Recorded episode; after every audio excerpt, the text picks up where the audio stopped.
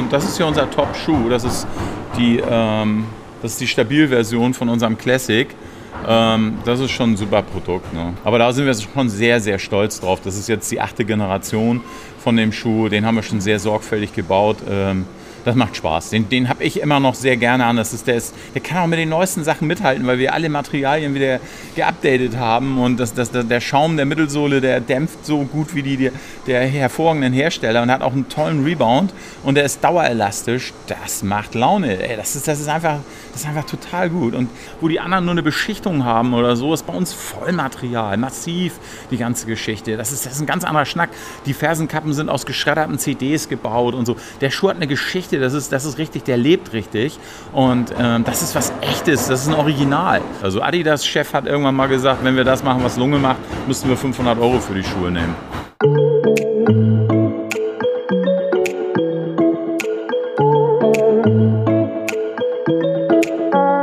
Wenn Ulf Lunge durch seine Produktionshalle geht und seine Sportschuhe begutachtet, kommt der Unternehmer regelrecht ins Schwärmen. Der Hamburger betreibt seit 2008 mit seinem Bruder Lars Deutschlands einzige Laufschuhmanufaktur. In Dössin, am äußersten Zipfel von Mecklenburg-Vorpommern, produzieren die Brüder Lunge handgefertigte Lauf- und Sportschuhe und machen sich mit ihren nachhaltigen Produkten deutschlandweit einen Namen. Und damit moin und hallo zum Wellenrauschen Podcast Nummer 43. Mein Name ist Oliver Kramer und ich habe mich diesmal mit Ulf Lunge getroffen. Der Unternehmer beschäftigt sich seit mehr als 40 Jahren mit Sport- und Laufschuhen. Noch während seiner Schulzeit eröffnete er 1979 sein erstes Sportfachgeschäft in Hamburg. Als ambitionierter Marathonläufer war Ulf Lunge immer auf der Suche nach dem perfekten Laufschuh. Denn die Modelle, die er selbst im Training und Wettkampf damals trug, erfüllten nicht seine Anforderungen. Aus diesem Antrieb heraus gründete er 2008 die Lunge Schuhe Manufaktur. Dazu baute er einen ehemaligen Kuhstall in Dussin bei Beutzenburg um und produziert handgefertigte Lauf- und Sportschuhe. Dabei legen die Brüder Lunge viel Wert auf Qualität und lassen ihre Materialien hauptsächlich von deutschen Firmen liefern. Da Lunge auch vegane Schuhe herstellt und seine Modelle immer weiterentwickelt, genießt das Unternehmen auf dem stark umkämpften Sportschuhmarkt einen guten Ruf. Ich habe mit Ulf Lunge über seine ersten Schritte als Sportartikelhändler und Marathonläufer gesprochen und wie er sich auf den Weg machte, den perfekten Laufschuh zu entwickeln. Und der 60-Jährige erklärt, wie Lunge-Schuhe Handwerk, Innovation, den Gesundheitsaspekt, Umweltbewusstsein und regionale Verbundenheit unter einen Hut oder vielmehr in ein paar Schuhe bringen. Also jetzt gute Unterhaltung mit dem Wellenrauschen Podcast Nummer 43 mit Ulf Lunge. Der heutige Podcast wird präsentiert von Männerauszeit, der Kompass für eure Abenteuer. Ich freue mich ganz besonders, es war schon eine tolle Fahrt hierher. Äh, ich muss fast sagen, äh, ich weiß nicht mal von den Kilometern her, nicht die weiteste Fahrt bisher äh, für Wellenrauschen, aber auf jeden Fall in den entlegensten Winkel von MV. Wir sind ja schon fast in, Niedersachsen. Ich glaube, das ist gar nicht weit weg hier. Ne? Da kann man hinspucken. Ne? Also das ist hier, die Elbe ist in, in, in Geruchsweite. Okay, also Ulf Lunge heute im Wellenrauschen Podcast zusammen mit seinem Bruder Lars, äh, Inhaber und Betreiber der ähm, Lunge-Schuhe aus Tessin. Ähm, kann man das so sagen, Deutschlands einzigster Laufschuhfabrik, Manufaktur? Auf jeden Fall. Also in Deutschland äh, gibt es keinen weiteren, der die Schuhe mit der Fertigungstiefe hier baut. Ja. Ulf, äh, wir sind, ähm, ja, wie du gerade sagtest, nur ein Steinwurf von der Grenze zu, zu Niedersachsen entfernt und ähm, ihr habt hier ja, einen ehemaligen Kuhstall, äh, denke ich mal von der LPG, ähm, äh, ausgebaut zu einer modernen äh, Manufaktur für Laufschuhe.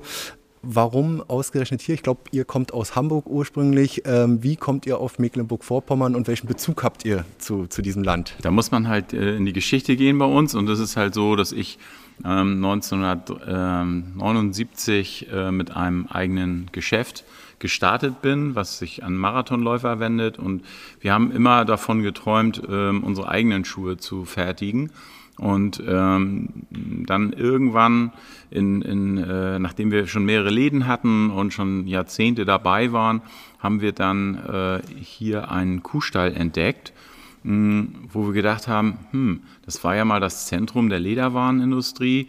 Schwerin war das Zentrum der Sportschuhherstellung in der DDR. Da finden sich vielleicht noch Fachkräfte, die mit uns Bock haben, ähm, coole Schuhe zu bauen. Und es ist in dem Fall unbeackertes äh, unbeackertes Land in dem Sinne, also es ist vielleicht das Know-how noch vorhanden, das wirst du ja nachher noch erklären, aber wenn man hier so ist, äh, kurz vor der Elbe, äh, mitten schöner Natur und dann diesen Kuhstall, ähm, man muss vielleicht auch schon, ich will sagen, etwas verrückt oder etwas mutig sein, um dann dieses Gebäude hier so schön äh, auszubauen äh, und das anzugehen. Ohne Wahnsinn geht's nicht, das ist völlig klar. Wir sind ja nun schon gestandene Unternehmer gewesen, als wir das hier gemacht haben, aber es ist eben so unsere Herzensangelegenheit gewesen, dass wir all die Erfahrungen, die wir beim Laufschuhverkauf, beim Bequemschuhverkauf in unseren eigenen Geschäften gemacht haben, und das waren ja zeitweilig bis zu sechs Geschäfte, jetzt haben wir noch vier.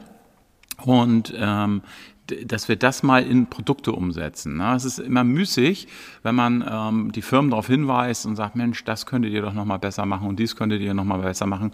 Aber da passierte ja nichts. Und dann haben wir irgendwann gesagt, so weißt was, jetzt greifen wir mal ins oberste Regal der Materialien und bauen einfach mal unsere Ideen, das, was wir als Schuh, äh, als Vorstellung im Kopf haben, das bauen wir jetzt mal selbst. Da haben wir richtig Bock drauf und das kriegen wir schon irgendwie hin. So sind wir da rangegangen und werden natürlich bis es eröffnet war, hier schlaflose Nächte, danach noch zahllose schlaflose Jahre, weil es uns eben halt doch wesentlich mehr Geld gekostet hat, als wir gedacht haben. Wir mussten wesentlich mehr Kraft und Zeit aufwenden, um einen Punkt zu erreichen, wo wir heute sagen, ja, es ist verbrennt zumindest kein Geld mehr jetzt. Ne? Und das ist schon schwer für den Unternehmer, weil irgendwo, ich bin jetzt 60, muss man schon ein bisschen auch an die Sicherheit denken. Und ähm, das war schon sehr gewagt, was wir gemacht haben und der letzte Zeitpunkt sozusagen. Aber früher wäre es eben auch nicht gegangen, weil wir noch nicht so die Erfahrung hatten mit dieser ganzen äh, Materie. Ist ja doch sehr, sehr umfangreich alles. Ne? Lass uns noch ein bisschen über früher sprechen. Ich habe äh, recherchiert gesehen, du bist äh, ambitionierter Läufer, also auch äh, Marathonläufer gewesen und bist es wahrscheinlich auch heute äh, noch. Äh, ähm, wie, wie fing das bei dir so an? Erzähl mal so in Hamburg. Ach, ähm, es war eben so, dass ich 1976 angestachelt durch meinen Vater der mit einer berufsbedingten Alkoholleber ähm, Sport machen musste. Dann habe ich mich ihm angeschlossen und wir halt zum Lauftreff hingefahren. Arzt hat gesagt, ja, pass auf, ne, du musst was tun. Und da habe ich gedacht, das sehe ich auch als Aufforderung an. Und ähm, dann habe ich mich ein bisschen reingelesen so in das Thema und dann auch so äh, exotische Bücher wie von Ernst van Aken gelesen und ähm, da stand eben programmiert auf 100 Lebensjahre und Laufen ist ein ganz demokratischer Sport. Man braucht für den Marathonlauf keine besonderen Voraussetzungen und die hatte ich nämlich auch nicht. Und insofern habe ich gesagt, das hört sich gut an für mich, vielleicht kann ich noch was werden und habe mir dann vorgenommen, Hamburger Marathonmeister zu werden. Das war 1976 dass ich gesagt habe, ich will mal richtig was, was können. Das war so richtig so ein Ziel von dir. Das war so ein Ziel von ja. mir. So. Und äh, bis 1983 habe ich gebraucht, also sieben Jahre habe ich gebraucht an Training, bis ich dann endlich Hamburger Marathonmeister geworden bin. Und das war dann eine Zeit von zwei Stunden, 23 Minuten und 17 Sekunden. Das glaubt einem natürlich erstmal keiner. Wir haben, ich habe ja vorher so Zeiten von 220, äh, von 240 gelaufen. Und dann habe ich es halt im Herbst nochmal wiederholt und bin in Berlin auf die Sekunde genau die gleiche Zeit normal gelaufen beim Berlin-Marathon. Das war so mein sportlicher Höhepunkt. Wie war denn das damals so mit der, mit der Läuferszene? Heute ist ja das alles ultra gehypt und äh, sagen wir mal, ja, sehr stark schon in der Breite angekommen. War das damals in den 70ern auch schon so und Anfang der 80er? Bevor der Hamburg-Marathon rauskam, waren wir eher so eine Untergrundveranstaltung. Ne? Also mein erster Marathon fand in einem kleinen Wald in, in Hamburg-Meinendorf statt und waren zehn Runden nach 4,2 Kilometer. Da waren eine Handvoll Leute anwesend oder so, ne? die mich dann nachher zum Auto getragen haben. Äh, das war also noch sehr exotisch, das Ganze. Man hatte noch keine Ahnung. Die Schuhe waren noch keine echten Laufschuhe, wenn man so will. Na klar wurden da Tipps gehandelt, aber das waren Knüppel auf dem Kopf im Vergleich zu heute. Ne? Also das waren halt umgebaute sonst wie Schuhe. Das wäre jetzt meine Frage gewesen. Ich glaube, so viel Auswahl hatte man damals nicht. Gab es denn auch schon so große Marken, äh, das dürfen wir ja heute hier auch ruhig sagen, äh, Adidas, Nike? Ja, oder? ja, na ja? klar. Also Adidas mhm. und Puma waren natürlich auch äh, da Marktführer. Und ähm, ich, ich fing halt äh, einfach mit einem Puma-Schuh an, den ich im örtlichen Sportgeschäft gesehen habe und der mich fasziniert hat, der Puma Tempo. Das war dann so mein, mein Schuh. Und, äh, aber der war knüppelhart. Und ich habe mir auch echte Probleme geholt damit im Kniebereich und so weiter. Und dann weiter probiert und dann kamen halt auch so langsam die Amerikaner äh, auf den Markt. Nike, Brooks, nachher Essex und so weiter. Und das war dann schon ein anderes Laufen. Adidas hat inzwischen dann auch aufgeholt und so weiter. Und ich startete ja 1979 mein erstes Geschäft, also nur drei Jahre von meinem eigentlichen Laufbeginn entfernt. Und das war noch zu Schulzeiten. Habe ich meinen ersten Laden gemacht und in dem habe ich dann halt erstmal nur diese exotischen Marken verkaufen können, weil Adidas mich nicht beliefern wollte. Dafür war ich nämlich viel zu klein und so ein ja. Rookie hat keine Chance eigentlich ja, bei den großen Entschuldige, wenn ich jetzt nochmal so zwischenhake, aber so mhm. zu Schulzeiten noch schon erster Laden, ja, wie muss korrekt. ich mir das vorstellen? Genau. Ja, das war eben so, dass ich vormittags in der Schule war und nachmittags in meinem Laden. und du und wolltest dann aber auch gestaunt so, und gesagt, was, was soll das werden? Ich sagte, ich mache Deutschlands größten Laufladen, wo ist euer Problem? wie geil ist das denn? ja, und äh, dann hast du losgelegt, äh, klein, ja. kleines Geschäft in Hamburg irgendwo. Genau, 28 Quadratmeter in Hamburg-Rahlstedt, in der Bagdeheider Straße. Ja, da hatte ich so einen alten Lebensmittelladen gemietet äh, und habe da eben halt meine Schuhe verkauft dann halt genau. nachmittags. Ja, und da hast du deine ersten Erfahrungen gesammelt, ähm, vor allem mit, mit Schuhen, mit, mit Laufschuhen, mit ähm, Materialien Correct. und äh, ja, wie, wie war das damals auch vor allen Dingen der Umgang mit den Marken, was du gerade sagen wolltest? Äh, da ja, war nicht alle zugänglich. Nee, also die, die, die etablierten Marken waren ja in großen Sportgeschäften drin und da war Laufen halt immer noch so eine exotische Sportart ohne große Bedeutung. Das fing dann langsam an mit dieser Trimtrap-Bewegung und so, dass man erkannt hat, oh, das sind ja auch Sportler, das ist sogar eine Massenbewegung und ähm, die kommen mit den normalen Turnschuhen nicht klar. Also da war klar, äh, oh, wir müssen was tun und äh, so fing dann Adidas an, auch die ersten Laufschuhe rauszubringen, die will sich wirklich Laufschuhe nennen konnten. Die waren sogar gar nicht schlecht, also das muss man wirklich sagen. Die waren gar nicht schlecht für die damalige Zeit, aber es war sehr viel Konkurrenz, es kamen neue Marken aus Amerika, aus Japan und so weiter und äh, insofern, wir fühlten uns, also ich fühlte mich da ganz wohl mein Bruder, der war, als ich anfing, ja zwölf, ne? also das kann man noch nicht fragen, aber der hat dann noch so eine Ausbildung gemacht und den habe ich dann erst so 1986 mit ins Geschäft reingenommen. Genau, und das ist dann immer weiter gewachsen, kamen mehr Läden dazu oder blieb es erstmal bei dem einen? Es blieb erstmal bei dem einen, den wir zusammen betrieben haben und dann erst ähm, Mitte Nee, Ende der 80er Jahre haben wir dann mit einer Filiale in Hamburg gestartet. Mit, erst mit einer und dann sind wir langsam auf die zweite gekommen, haben in Berlin noch eine Filiale gemacht und noch eine Filiale und noch eine Filiale. So ging das dann. Ruckzuck gewachsen. Ja, naja, so ruckzuck war es dann auch nicht. Das zog sich auch ein Jahrzehnt hin. Ja, das hört sich immer so an im, ja, Rückblick. Das, ne? so an. das ist schon viel Arbeit dabei gewesen, ja. Ne? also das aufzubauen und das auch zu erhalten, es sind schon viele, viele Fallen gewesen, sehr viel schwierige Situationen. Wir sind, äh, sind dann auch, wir hatten so Zeiten, haben wir dann auf diese Inline-Skates gesetzt oder so. Das war interessant, weil eben halt auch so eine Laufsportart, wenn man so will. Die Leute waren bereit, sehr viel Geld auszugeben. Es war ein interessanter Markt. Ne? Aber wir haben uns da auch letztendlich völlig verkalkuliert. Das war ein, war ein, äh, das war ein Flop. Das hörte dann wieder auf halt. Und dann haben wir irgendwann auch gesagt, ja, ähm, äh, ist ja ganz schön äh, mit Handballschuhen und um, Tennisschuhen, was wir noch so zur Abrundung mit hatten, um einfach ein bisschen weniger Risiko zu haben. Ähm, wir haben auch sehr viel Fashion-Schuhe verkauft, so Sneaker. Wir haben teilweise Tausende von Sneakern verkauft, weil wir die einzigen waren, die sie hatten. Ne, aber wir, wir sahen uns nicht als Sneakerladen und uns war es auch mit dem Geld nicht so wichtig, sondern wir wollten halt unser Ding machen. Wir wollten eigentlich nur Laufschuhe machen. Und ähm, dann haben wir uns irgendwann haben wir uns durchgerungen gesagt, wir machen nur Laufschuhe, ist Schluss, raus mit dem ganzen Kram. Ja, Wahnsinn. Und Weil, wir wollen die Kunden ja, auch nicht mehr haben. Ja. Das ist so nervig. Wenn das ist ja völlig andere Klientel dann ja, noch, ne? Ich habe keine Lust, mit Kunden über Farben zu diskutieren. Und steht der mir und dann stehen sie da vom Spiegel oder so. Das ist nicht meine Welt. Und bei mir geht es darum, ich will laufen, ich will besser laufen, ich habe das und das Ziel oder ich möchte gesund bleiben und denjenigen dort zu beraten und zu sagen, guck mal, ich sehe bei dir eine Achsfehlstellung, ich sehe bei dir Probleme an den Füßen. Wir müssen das lösen, indem wir den und den Schuh nehmen. Du kannst es Probe laufen hier, ich kann dir das zeigen, die Bilder davon, vorher, nachher sozusagen. Ähm, und du wirst dann feststellen, dass du beschwerdefrei laufen kannst. Das war immer mein Ziel und das haben wir auch erreicht, weil tatsächlich gab es Marktuntersuchungen, die zeigen, dass wir in Hamburg den höchsten Prozentsatz an Läufern haben in der ganzen Republik. Das heißt, Hamburg ist eine Laufhochburg, letztendlich auch durch unsere Aktivität, weil wir eben erkannt haben, fürs Laufen ist es ultra wichtig, dass die Leute bei der Stange bleiben und nicht verletzt aufhören und dann schwimmen gehen oder Radfahren, sondern dass es eben die Beine geschont werden beim Laufen, dass es eine gesunde, achsengerechte Beinbelastung stattfindet. Und dann haben wir eben auch den Effekt, dass die Leute sehr lange dabei bleiben. Dann ist es wirklich, die hören nur auf, weil sie nicht anders können. Nicht, weil ihnen das keinen Spaß mehr macht, sondern weil sie nicht mehr können wegen irgendwelcher Beschwerden. Und das haben wir uns zum Ziel gesetzt, das zu verhindern. Und das haben wir dann auch noch ausgedehnt, weil wir gesagt haben, beim Schuster, bei unserem Schuster, der uns die Schuhe repariert hat, habe ich die gleiche Erfahrung gemacht. Die Leute kommen rein und sagen, ja, mein Knie tut weh, meine Hüfte, meine Hüfte tut weh. Die haben die gleichen Beschwerden wie die Läufer, wenn auch ein Jahrzehnt oder zwei Jahrzehnte später.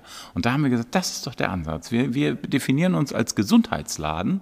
Wir bauen oder wir bieten Schuhe zur Prophylaxe an, wir bieten auch was an zum Gehen. Und dann kam eigentlich zwangsläufig die Idee irgendwann, weil wir gesagt haben, das ist ja eigentlich alles nicht gut genug. Ne? So, was, hat euch, haben, was hat euch gestört? Auch vor allen Dingen noch in den 80er und den 90ern, das hast du dann im eigenen, in eurem Imagefilm auch schon mal erklärt.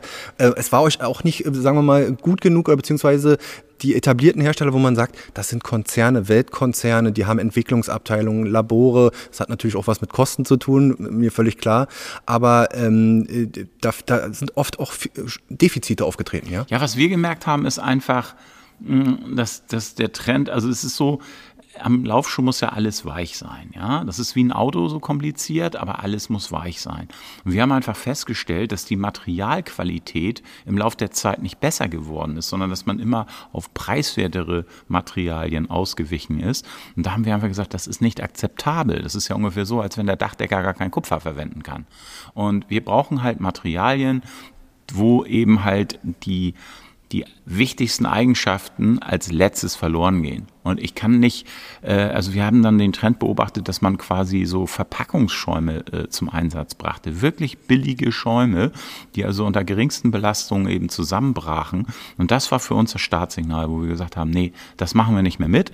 Das würde auch unsere Existenz in den Läden bedrohen, wenn die Schuhe so schlecht werden, dass wir die nicht mehr guten Gewissens verkaufen können. Wir müssen uns unbedingt eine eigene Quelle schaffen dafür, dass uns das nicht passiert. Weil es ist immer wieder vorgekommen, dass es so eine Art Monokultur war, wo wir gesagt haben, alle Scheiße, die Schuhe, mal so eine ganze Saison, wo man einfach sagt, wie willst du denn das dem Kunden erklären, dass es im Moment keine vernünftigen Laufschuhe gibt?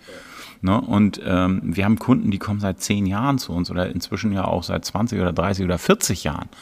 Und ähm, die kannst du nicht enttäuschen, indem du da sagst, du pass auf, ich habe nichts.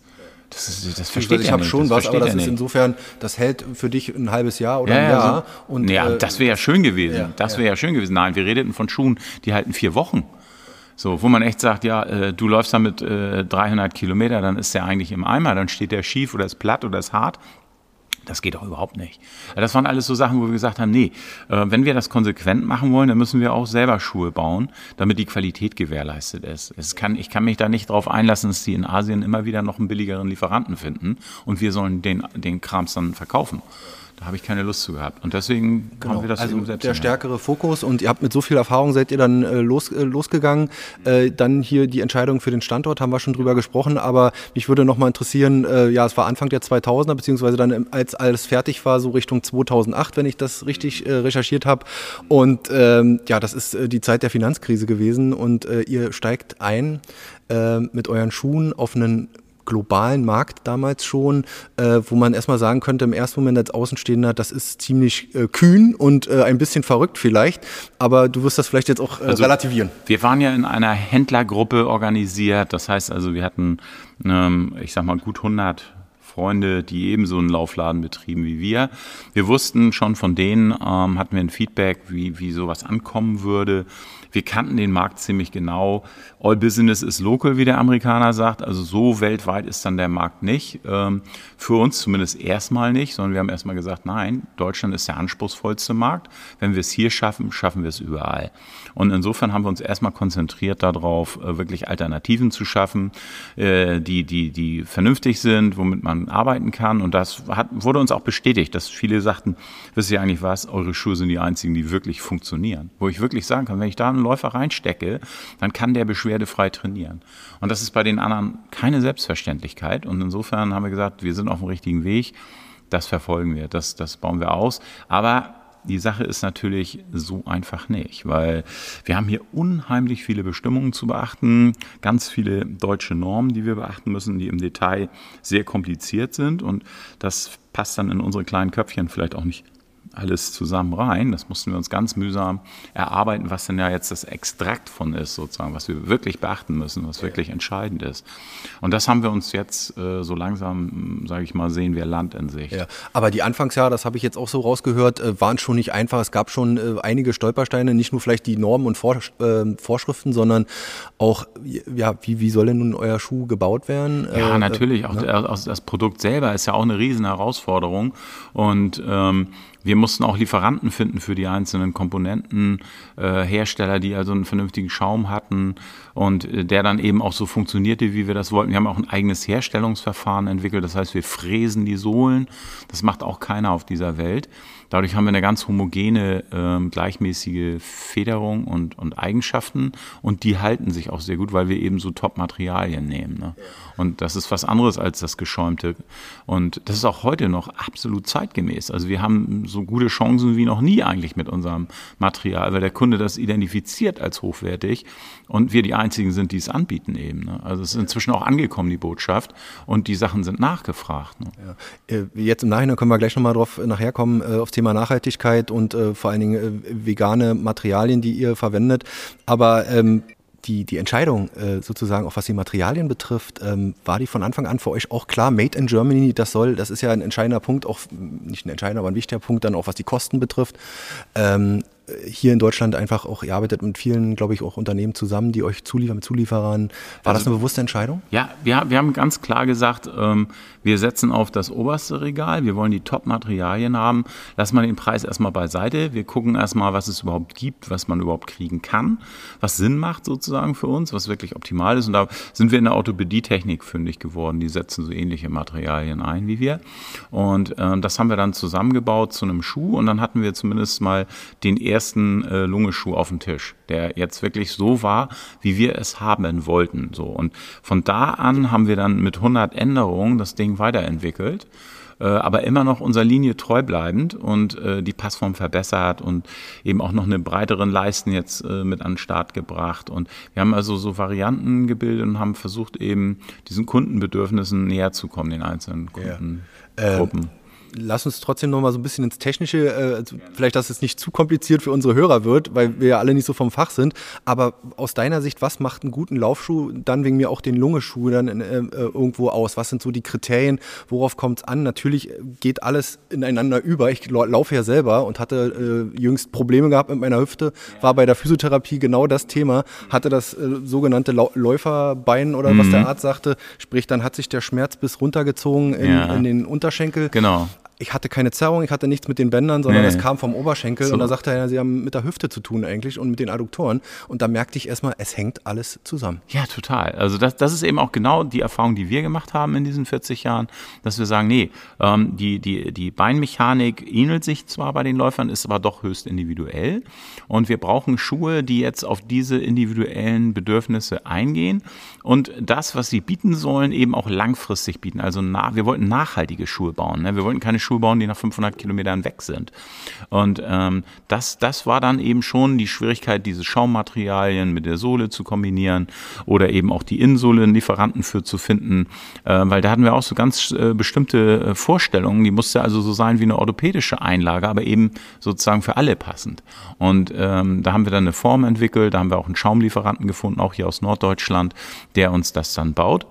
Und äh, so haben wir uns so weitergetastet und haben alle, alle Komponenten an dem Ding äh, immer wieder äh, auf den Prüfstand gebracht und geguckt, können wir es nicht noch besser machen. Also ich sage jetzt mal als Beispiel so, unsere Fersenkappen, die wachsen von halber Größe zu halber Größe mit, mit dem Fuß. Das ist bei anderen anders. Die nehmen halt eine gespritzte Kappe und die muss dann für anderthalb Nummern funktionieren.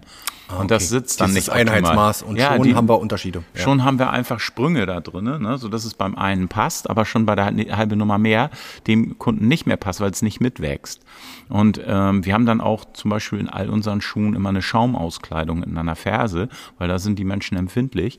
Und das ist schwieriger zu bauen, aber ist notwendig für den Fuß. Und deswegen können sogar ich will da nicht zu viel im Mund nehmen, aber unsere Schuhe sind auch geeignet, um Diabetiker zu versorgen, die extrem empfindliche Füße haben. Weil eben bei uns die Festigkeit kommt von der Sohle, das gibt die Stabilität und darüber ist alles punktelastisch. Das heißt, wir können alle Besonderheiten an Füßen, können wir da unterbringen, egal was es für Beschwerden sind, ob das nun Hammerzehen sind, ein Hacklohnferse, ein Ballen, ein Spreizfuß, ein Senkfuß, ähm, Fersensporn, das sind die Nummer eins bei Fersensporn, würde ich mal sagen, weil äh, die Leute denken immer so, oh, jetzt tut mir das da weh, ich muss mal zum Arzt. Aber dem Arzt sind eigentlich die Hände gebunden. Ne? Wir sind diejenigen, die ihm helfen können. Im Endeffekt und steht dann oft dann die OP bei vielen. Ob es dann ja, sinnvoll ist, ist die andere Frage. So ja. sieht's aus, so sieht's aus. Und wir sagen ihm, hey, warte doch mal, bevor du dir das Bein abnehmen lässt, können wir doch vielleicht nochmal mit dem Schuh was machen. Und ähm, nur ist es nicht ganz so dramatisch, aber die Orthopäden sind halt nun mal am besten, wenn das Bein ab ist. Und wir sind die Besten, wenn das Bein noch dran ist. Und äh, Biomechanik ist unser Thema. In den Läden haben wir, äh, wie alle anderen auch oder wie viele andere auch, haben wir eine Laufbandanalyse anzubieten. Wir gucken uns genau den individuellen Laufstil an. Wir haben Laufbahnen, um zu checken, ob das auch mit dem Schuh hinhaut. Und das ist eben etwas, das ist halt notwendig. Das ist so notwendig, wie man eben auch bei einer Brille, die kannst du halt nicht, nicht auf den Grappeltisch kaufen, sondern die muss an deine Augen angepasst werden. Und so ist es bei Schuhen auch. Ja. Wie, äh, wie haben denn so, als ihr so dann wirklich, ja, so etabliert dann auf dem Markt wart, so nach, nach ja, ein, zwei Jahren, wie hat denn so eure Kundschaft äh, drauf reagiert? Wie waren so die Reaktionen gewesen? Für unsere eigenen Produkte waren unsere Kunden eigentlich schon sehr angetan davon. Ne? Wir sind natürlich in einer bestimmten Liga, also wir sind eben im Premium-Bereich unterwegs. Das kommt jetzt nicht für jeden in Frage, aber für die, die es in Frage kommt, wo das jetzt, ähm, wo man da nicht so drauf achtet, vielleicht auf den Preis oder wo man eben sagt, ich mache nun mal viel damit, das ist mir wichtig, ähm, die waren begeistert, die fanden das schon toll. Ne? Also wir haben, haben große Zustimmung gekriegt. Was, Made in Germany? Ist heute noch so. Da kommen junge Leute rein und sagen, was? Made in Germany? Wusste ich gar nicht, dass es das gibt überhaupt oder so. Ne?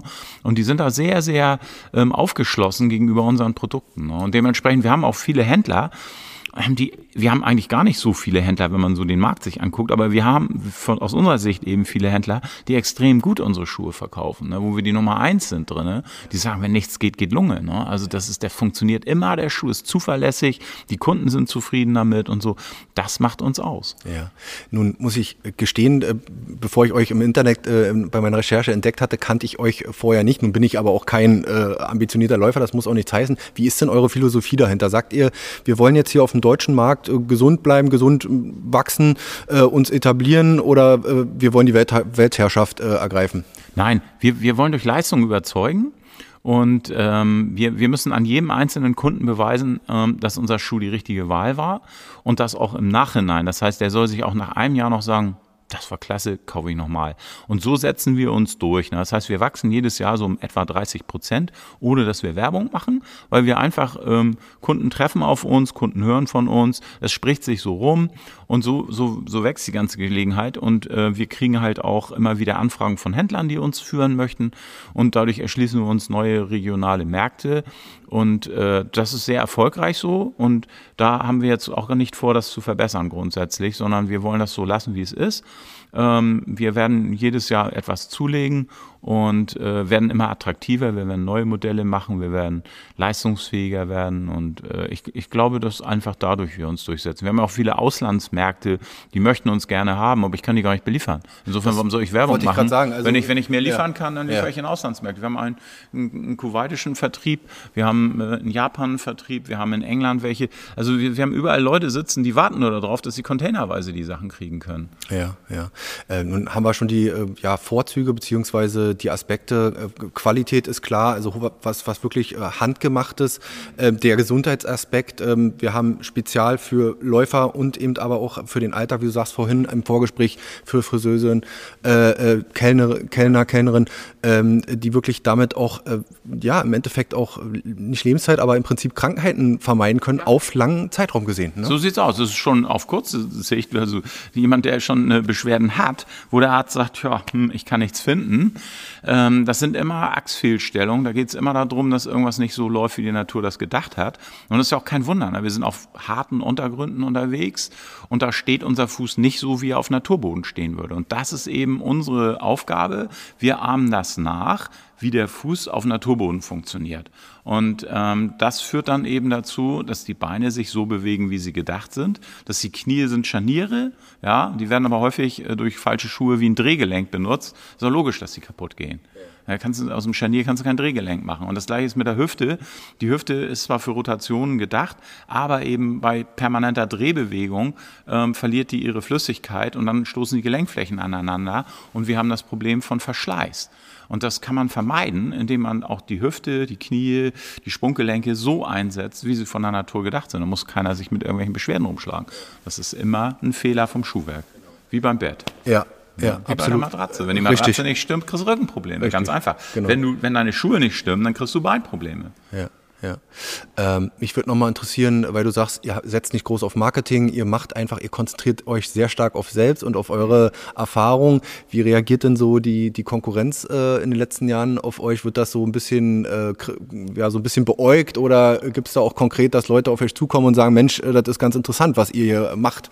Man darf ja nicht vergessen, jetzt auch keine Namen nennen. Ich, ich bin jetzt 40 Jahre dabei ja. und dadurch kenne ich natürlich auch schon inzwischen die Leute, die an der Führungsspitze der anderen Firmen sitzen. Ja, wir, wir haben wir haben die ganzen. Äh, ich habe ja ich habe ja noch Jim Jim Davis von New Balance miterlebt, Philip äh, Knight habe ich erlebt von Nike, den Chef damals. Ähm, wir haben überall Freunde sitzen auf dieser Welt, äh, in, den, in den Entwicklungsabteilungen, in den äh, Chefetagen und ähm, da, da sind wir in regen Austausch. Also wir, es gibt ja wie so ein Branchenstammtisch, wenn man so will. Also wir wissen schon, dass wir ernst genommen werden. Letztendlich ist es eben halt äh, ein Markt wie jeder andere auch. Da sind einfach viele Marktteilnehmer und keiner steht jetzt so in unmittelbarer Konkurrenz, sondern es gibt einfach so Markteinflüsse. Und wir haben halt, wir haben halt eine bestimmte Nische besetzt, Absolut. die wir auch ein bisschen weiter ausdehnen werden. Und das wird schon kritisch geguckt. Ob, also ich möchte mal behaupten, dass auch die Idee, die hinter Adidas Fabrik in, in Deutschland steckte, irgendwo so auf unserem Mist gewachsen ist. Man hatte ja ähm, eine Kommission eingesetzt und dann überlegt, ob man die Fertigung nicht wieder nach Deutschland holen kann und hat dann eben halt unten in, in, in Süddeutschland ein neues Werk aufgebaut, speziell für Laufschuhe ja, diese Future Craft Fabrik und äh, wollte mit diesen Fabriken eben auch wieder überall auf der Welt starten, hatte schon Maschinen bestellt und so weiter und so weiter ähm, und hat sich jetzt letztendlich mit dem neuesten Chef ähm, aus Kostengründen wieder davon abgewendet und hat gesagt, nee, bringt nichts, Schluss, zu, zugemacht und Ende. Wir haben einen ganzen LKW-Zug äh, von den Maschinen gekauft dort. Die sind in eine Versteigerung gegangen und wir haben gesagt, das sind super blendende Maschinen, kaum benutzt, ja. vom ja. Feinsten. Ja. Da müssen wir viel Geld für ausgeben. Die haben wir gekauft, weil wir gesagt haben, nee, es, ist, es geht weiter, es wird weitergehen. Wir werden, wir werden auch in Zukunft hier in, in Mecklenburg fertigen. Wir sehen uns da ganz, ganz stark, weil wir können hier sehr gut entwickeln. Wir haben, wir wissen, wo unsere Stärken liegen. Ne? Wir können sehr, sehr gut entwickeln. Wir, wir, wir haben Verständnis von, der, von der ganzen Technologie. Wir wissen, wie wir das ähm, verkaufen können. Wir wissen, wie wir das anbieten müssen. Ähm, wir, haben, wir haben diese ganzen Sachen drauf. Wir wissen, wie der gebaut wird. Und wir fangen jetzt an, dass wir uns ähm, teilweise Kollegen auch in Deutschland hier gesucht haben, die uns helfen. Die einfach sagen, pass auf, ich baue Insolen. Du kannst von mir jede Insole und jeden Schaum kriegen. Ja, wunderbar, gib her. Machen wir, weil wir sind natürlich keine Hundertkämpfer. Wir haben hier einen Zehnkampf, das ist schwer genug. Wir möchten runter auf einen Dreikampf, äh, damit wir wirklich im Wettbewerb bestehen können. Und ähm, da sind wir uns nicht zu schade, hier mit, mit, mit Kollegen zu arbeiten, die eben sagen, du, ich mache Sohlen. Ich habe jetzt gerade wieder einen in Mecklenburg gefunden, der macht nur Gummi und mit dem wollen wir Sohlen machen. So. Wunderbar. Also ist, der wird nicht alle unsere Sohlen ersetzen, aber wir können mit ihm bestimmte Sohlen machen, wo wir sagen, ja geil, super. Kannst toll. du mal so einen kleinen Einblick geben, wie viel ihr am Tag oder im Monat oder einer Woche so, äh, also darfst du das sagen, äh, schafft? Äh, ja, wir bauen 150 Paar am Tag. Ja. Das ist so Satz bei uns ja. momentan. Ne? Ja. Und wir werden dieses Jahr wohl vielleicht die 30.000 Paar Schuhe bauen können, denken wir. Davon geht ein kleiner Teil ins Lager, weil wir haben ein bisschen blank mit dem Lager. Wir müssen also erstmal Lager aufschauen. Wir können nicht die ganzen 30.000 Paar verkaufen. Und äh, auch da geht's voran, trotz der ähm, jetzt hoffentlich überwundenen Corona-Krise hoffen wir, dass wir jetzt unsere Händler wieder verkaufen dürfen und wir eben halt auch noch ein bisschen was im zweiten Jahreshälfte nachholen von dem, was wir jetzt versäumt haben am Verkauf. Und insofern, wir haben keine Kurzarbeit hier gemacht, wir haben durchgearbeitet und so, das war uns wichtig. Und ich denke, wir, wir sind da, wir haben wirklich gute äh, Aussichten. Und jetzt zur Werbung. Der heutige Podcast wird präsentiert von Männerauszeit, der Kompass für eure Abenteuer. Männerauszeit ist die neue Online-Plattform von Freunden für Freunde. Wir bringen Männer, die gemeinsam Spaß haben wollen und Anbieter von unvergesslichen Erlebnissen zusammen. Ihr wollt im Go-Kart über die Bahn preschen, mit dem Mountainbike oder Quad durchs Gelände flügen oder mit Wasserskiern über den See rauschen? Männerauszeit zeigt euch, wo die Action ist. Oder wolltet ihr schon immer Baggerfahren lernen, eine Grillschule besuchen oder an einem Biertasting teilnehmen? Männerauszeit inspiriert euch, etwas Neues auszuprobieren. Und so funktioniert's. Klickt auf die Website www.männerauszeit.de, stöbert durch die Kategorien Action, Events, Sport, Genuss, Erlebnisse und Touren. Dort sucht ihr das gewünschte Erlebnis aus. Danach kontaktiert ihr euren Favoriten und schon startet euer Abenteuer. Wichtig dabei, die Männerauszeit ist keine Buchungsplattform, sondern die Litfaßsäule 2.0. Übrigens, Männerauszeit sucht noch nach Anbietern von Erlebnissen, Touren, Events und Locations, die sich auf der Website präsentieren wollen. Die Männerauszeit findet ihr im Netz unter www.männerauszeit.de und auf den bekannten Social Media Kanälen. Und ich habe eben, äh, hab eben schon mal so ein bisschen die Produktionsräume sehen können. Die Näheren sitzen da. Du hast vorhin das Thema Arbeitskräfte angesprochen.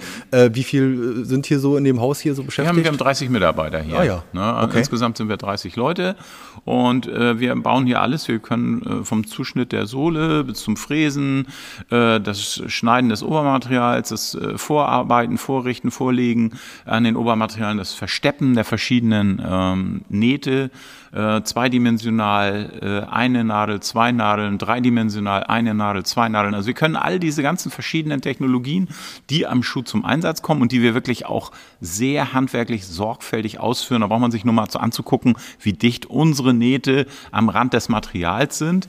Ne, dann sieht man den Unterschied. Die anderen, die klöppeln das da irgendwie so auf zwei, drei Millimeter am Rand ran. Bei uns sitzt das Ding auf einen Millimeter genau am Rand. Und das ist eben halt Handwerk. Das ist echte Handwerkskunst. Das ist eine feine Sache. Und äh, in dieser Qualität ähm, fertigen unsere Leute eben diese einzelnen Steps, die notwendig sind für so, ein, äh, für so einen Schuh. Ne? Ja. Und ich kann mir vorstellen, gerade bei den etwas älteren Mitarbeiter und Mitarbeiterinnen äh, war auch eine gewisse Dankbarkeit äh, damals da. Ähm, da, wie du sagtest, da waren sicherlich auch einige bei, die schon das Know-how hier aus der ja, Region mitbrachten. Also wir, wir tun keinem weh, wir sind für alle nur gut. Wir haben für die Region hier was getan, denke ich. Wir haben hier 30 Arbeitsplätze in einer strukturschwachen Region geschaffen. Das sind ähm, angenehme Arbeitsplätze, das sind auch gut bezahlte Arbeitsplätze. Und ähm, ich denke, unsere Leute sind so ganz zufrieden mit uns, vielleicht sogar begeistert, weiß ich nicht, äh, bringen sie dem Chef gegenüber nicht so zum Ausdruck. Müssen wir mal ähm, fragen. der Mecklenburger ist ja da doch eher zurückhaltend. Genau, der Mecklenburger ist eher zurückhaltend. Wir glauben jedenfalls, dass wir hier was Gutes tun, dass das sinnvoll ist, was wir machen. Und ähm, uns macht es auch noch weiterhin Spaß, das muss man auch noch sagen. Ne? Das, ich habe immer noch Spaß, hierher zu fahren. Äh, mir macht meine Arbeit Spaß. Ähm, ich habe Lust, die Dinge zu entwickeln, wachsen zu sehen. Ich habe Lust, Mitarbeiter zu entwickeln. Und insofern insofern, wir können uns nicht beklagen. Wir haben auch eine gute Nachfrage nach den Jobs, die dann bei uns mal so angeboten werden und äh, äh kommen da eigentlich so ganz gut mit klar. Praktikumsplatz hast du mir ja schon angeboten bei unserem Telefonat. Aus, äh, mal, äh, mal hier ein bisschen äh, richtig arbeiten und mal ein bisschen was tun. Lass uns noch mal äh, abschließend noch mal über das Thema Nachhaltigkeit sprechen.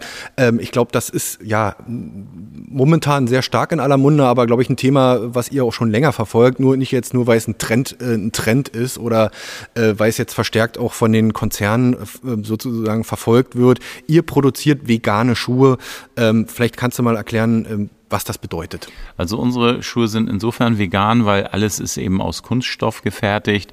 Wir haben hier ähm, bei, der, bei der Masse unserer Produkte, inzwischen muss ich ja natürlich sagen, wir haben auch Lederprodukte im Sortiment, weil der Bequemschuhkunde möchte zu 80 Prozent Leder der kommt in den Laden rein und sagt, ich möchte einen Lederschuh. Und wenn man dann unseren Kunstlederschuh, der dem nicht nachsteht, der wirklich fantastisch ist, aber muss man einfach realisieren, das will nicht jeder. Jeder äh, ist da anders und einige, und das ist eine Mehrheit, sagt eben, pass auf, äh, wir können über alles reden, aber nicht über Leder. So peng aus Ende. Wir, ich nehme nur Leder und, und äh, ich möchte keinen Kunststoffschuh. Das ist ein Vorteil, wir arbeiten dran. Ähm, und unser Hauptsortiment sind eben vegane Schuhe, die sind fantastisch. Die stehen dem Leder in überhaupt nichts nach. Und ähm, wir sind davon überzeugt, dass das ähm, insofern das nachhaltigste Produkt am Markt ist, weil die Haltbarkeit eben so lang ist. Ne? Wir haben gerade bei der Mittelsohle eben eine Haltbarkeit, die mehrere tausend Kilometer hält. Wir bieten an, dass die Außensohle ausgetauscht werden kann. Ähm, das wird fachgerecht gemacht von Partnerbetrieben, die eben eine Orthopädiewerkstatt haben. Das machen wir nicht im Hause, das ist eine Einzelfertigung sozusagen. Das wird Passend an. bei denen speziell gemacht so. Ne? Und insofern haben wir hier ein Produkt, was einfach durch seine Lebensdauer überzeugt. Ne? Und Ähm, wir haben auch überlegt, ob wir eben äh, Recyclingprodukte zum Einsatz bringen, aber da muss man eben halt auch immer sehen, das ist hier ein, ein sehr empfindlicher äh, Bereich. Das geht um den Fuß. Ähm, da darf keine Schadstoffbelastung dran sein. Unsere Materialien sind Ökotex zertifiziert. Das heißt also, wir haben eine ähm, eine sehr hohe ähm, Schadstofffreiheit an dem Schuh. Wir können unsere Schuhe können barfuß getragen werden, unsere Schuhe können ähm, Schweiß ab, können Sonne ab und das sind alles so ähm, Faktoren, wo du beim Lederschuh eben halt ähm, giftige Chrom 6 Salze mit erzeugen kannst, die dann eben dich äh, über die Haut vergiften können. Und das ist eben bei unseren Schuhen ausgeschlossen und deswegen sagen wir eben nein, unser Konzept in Sachen Gesundheit und Nachhaltigkeit, das steht, das bleibt so und ähm, da sind wir den anderen eben im, im Voraus. Unsere Schuhe halten länger und können nochmal wieder neu besohlt werden und da lohnt sich auch nochmal eine Reparatur dran und das mögen die Leute. Ne? Man mag das nicht so mit diesen Wegwerfschuhen, äh, die nach einem halben Jahr bereits platt sind oder schief sind oder krumm sind. Ähm, und so, so, wir haben Kunden, die kommen bei uns in den Laden rein und sagen so, pass auf, guck mal, das ist das Produkt XY, ich sage jetzt mal keinen Namen, und das ist euer Schuh, habe ich beide vor zwei Jahren gekauft. Und bei dem Fremdprodukt kann man kaum noch erahnen, dass das mal ein Schuh war. Und unser ist gut zur Neubesohlung. Das ist der Unterschied. Ne? Und da sagen wir eben, nee, das ist für uns Nachhaltigkeit. Wir werden das weiter fortsetzen, eben indem wir jetzt Materialien einsetzen, die aus Maisstärke gewonnen werden. Wir werden auch bei den Mittelsohlen werden wir Gummis einsetzen, die aus Pflanzen gewonnen werden, die auf Ödland gedeihen. Das heißt, die nicht in Konkurrenz zu den Nahrungspflanzen stehen. Das ist uns ein wichtiges Ziel. Wir setzen Gummi ein. Gummi wird ähm, auch aus, äh, aus äh, Pflanzen gewonnen, sozusagen zum größten Teil. Das sind Mineral mineralische Stoffe mit dabei oder so. Aber das, das, das ist so unser Begriff, dass wir in so eine Nachhaltigkeit reinkommen, die eben auch unsere Lieferkette mit ähm, trifft. Ja. Und da stehen wir total drauf. Ja. Also wir finden das super. Wenn das, Sag mal, bei dem Schuh hier, ähm, das, was hast du vorhin gesagt, woraus besteht der jetzt? Was sind da so Bestandteile bei dem? Wir haben ja, ähm, es fängt an, fangen, fangen wir mal unten an, das ist die. Sohle, ne? die ist hier bei uns aus einem äh, Gummi gemacht, in einem deutschen Gummiwerk.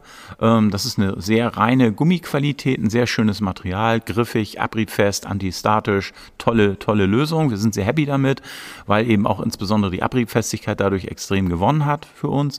Passt sehr gut zu der Mittelsohle, die dann die Dämpfung darstellt. Und äh, das ist das Herzstück der Schuhe. Ne? Da äh, schlägt, das, äh, schlägt der Puls, weil ähm, die Dämpfung ist das Wichtigste. Da wird die ganze Abrollmechanik mit bestimmt, da wird das Aufsetzen, die Aufprallstock, Schock äh, mit äh, reguliert, die Federkennlinie. Also das ist ganz, ganz wichtig für die Gesunderhaltung. Äh, beim Gehen ist eben die Mittelsohle entscheidend. Dann geht es weiter hoch, dann kommen wir nach innen schon im Grunde genommen. Da innen liegt dann eine Innensohle und die kommt, wie gesagt, hier aus Norddeutschland, ist ein Latexschaum. Ganz wunderbar punktelastisch, ganz wunderbar hoher Rebound für den Fuß, dauerelastisch, hält länger als der Schuh selbst und die ist atmungsaktiv, da kann der Schweiß rein, die trocknet auch wieder. Das ist, so steht der Schuh. Und der der Schaft eigentlich, also das Obermaterial, das ist eigentlich ein Beiwerk. Das, wir könnten das auch mit Klebeband festmachen am Fuß, aber das sieht natürlich nicht so schick aus. Aber die entscheidenden Eigenschaften, die kommen von Sohle, Mittelsohle und Innensohle. Und der Schaft, der soll dann nur dafür sorgen, dass das Ganze schön am Fuß gehalten wird, ohne irgendwo zu drücken, zu scheuern oder, oder sonstige Probleme zu machen und dem Fuß so viel Halt geben, dass er nicht umknickt, dass er nicht über die Sohle hinwegknickt. Und das ist schon schwierig. So ein Schaft, ähm, zu bauen ist sehr, sehr aufwendig, sind sehr viele Komponenten, da muss exakt aufeinander abgestimmt werden in allen Größen. Wir reden ja immer von 20, 25 Größen, wenn wir die Damengrößen noch mit einbeziehen. Das heißt also, wenn wir sagen, wir haben 50 Produkte, dann müssen wir das multiplizieren mal 25. Da kommen wir auf über 1000 Produkte, die wir Wahnsinn. haben hier. Ja. Genau. Aber es sind jetzt, äh, um das nicht misszuverstehen, wenn ich jetzt in den Laden gehe und einen Lungeschuh haben will, ähm, also klar wird vorher erstmal eine Laufanalyse von mir gemacht. Ähm, äh, es sind keine Maßanfertigungen in dem Sinne, aber es sind schon einzeln ähm, ähm, handgefertigt und äh, die Wahrscheinlichkeit, dass ich den, den richtigen Schuh für mich finde, ist einfach möglicherweise größer. Ja, durch eine Beratung wird es sowieso immer günstiger sein, einen Schuh zu kaufen, weil ähm, Versand macht krank, ist unsere Erfahrung. Also wenn man nicht genau weiß, was man bestellt, dann kauft man ins Blaue herein. Und wenn das jemand beurteilt, und wir haben ja auch hier im Land viele Fachgeschäfte, also kann nur empfehlen, sich wirklich einem Fachmann anzuvertrauen.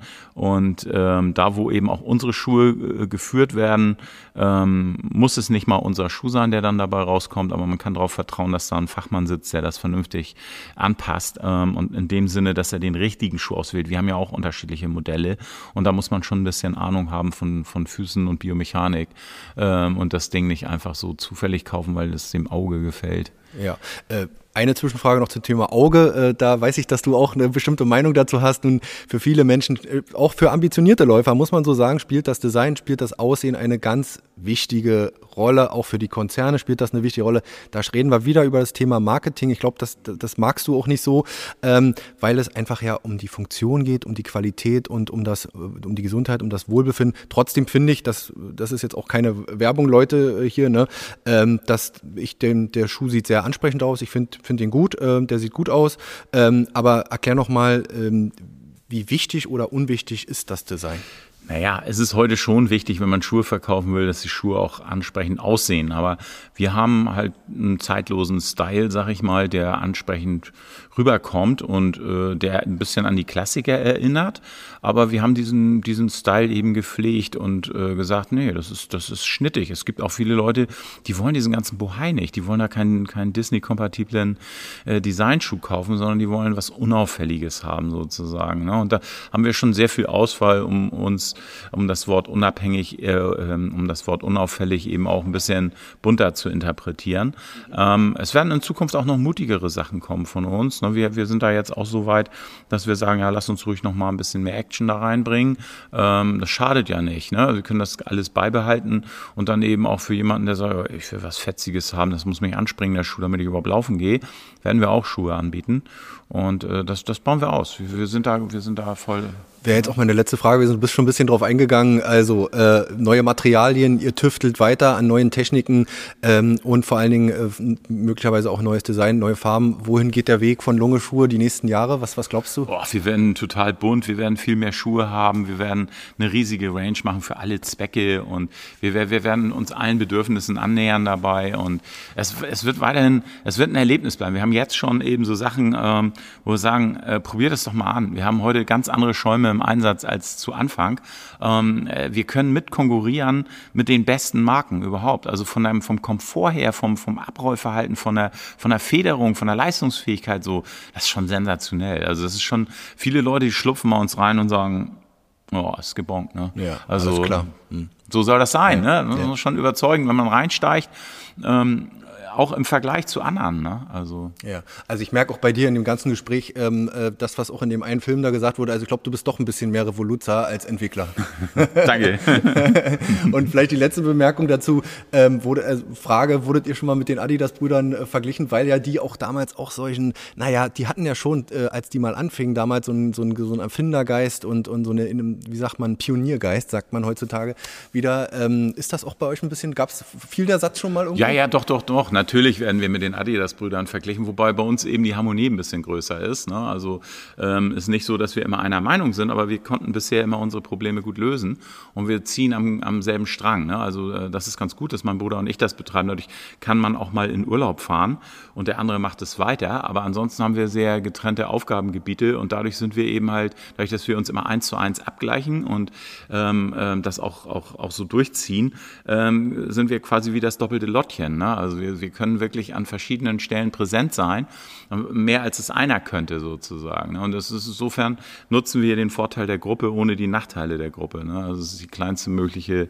äh, Einheit. Alleine ist man doch immer ein bisschen im Zweifel, aber zu zweit kann man sich da so ein bisschen gegenseitig äh, stärken, äh, gegenseitig ne? stärken oder bremsen. Ne? Immer gibt es wieder einen, der nach vorne will und, und die, äh, die, die, die, die Raketenschuhe bauen will und dann gibt es wieder einen, der sagt, nee, warte doch noch mal, wir werden da vielleicht eher so die soliden mal bauen und äh, so finden wir immer wieder einen neuen Weg dazwischen. Halt, ja. zwischen und ihr bleibt aber auch auf der anderen Seite erstmal unter euch äh, im Sinne von, also ihr, nicht, dass ihr beratungsresistent, so meine ich das nicht, aber dass ihr von außen jetzt keine äh, reinholen müsst, äh, weil das, das in dem Sinne nötig Das war uns von vornherein ja. wichtig, dass wir immer gesagt haben, pass mal auf, es ist schon manchmal anstrengend, wenn wir diskutieren, aber mhm. wir wollen da keinen mit an Bord holen. Und das ist uns insbesondere auch bei den Finanzierungen immer wichtig gewesen, dass die Banken außen vor bleiben. Ne? Also wir, wir mögen das überhaupt nicht, wenn wir äh, hier mit in, inkompetenten kompetenten äh, Leuten hier unsere Geschäftsentscheidungen diskutieren müssen. Das ist schon sehr komplex und wir machen das sehr professionell. Aber wir sind eben halt ein solide aufgestellter Familienbetrieb. Ne? Und haben wir auch jetzt gesehen in der Krise, wir haben das durchgestanden, weil wir eben so gut vorbereitet waren auf solche Krisen. Und äh, das ist nicht selbstverständlich, sondern es ist natürlich aus der Vorsicht der 40 Jahre geboren, wo wir schon mehrfach eben äh, schwierige Situationen durchzustehen hatten. Und nein, also ich sehe uns da wirklich äh, als gutes Team am, am Workeln, hoffe, dass wir es noch lange machen können. Mir erstmal vorgenommen bis 90 voll und dann in Teilzeit. Ne? Da hast du auch noch ein paar Jahre Zeit und dann wünsche ich dir und äh, deinem Bruder und allen Mitarbeitern natürlich äh, alles Gute und dass das äh, alles weiter so gut läuft wie bisher. Ulf Lunge heute im Wellenrauschen Podcast. Vielen Dank für das Gespräch. Herzlichen Dank für den netten Besuch.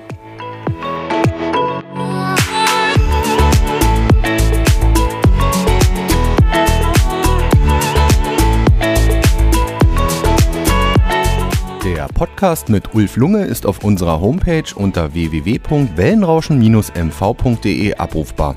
Wer uns auf dem Smartphone lauschen will, findet uns bei Spotify, iTunes, Deezer und Google Podcasts. Und natürlich würde ich mich wie immer freuen, wenn ihr uns auf Instagram unter Wellenrauschen-mv und auf Facebook unter Agentur Wellenrauschen folgt. Wenn ihr Partner von Wellenrauschen werden wollt und beispielsweise in unseren Podcast euer Produkt oder eure Dienstleistung bewerben wollt, dann schreibt mir einfach eine E-Mail unter info at wellenrauschen-mv.de.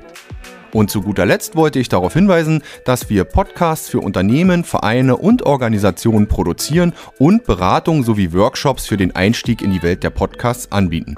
Kommt einfach auf uns zu, schreibt mir eine E-Mail, wir würden uns über jede Anfrage freuen. Bis dahin, euer Olli Kramer.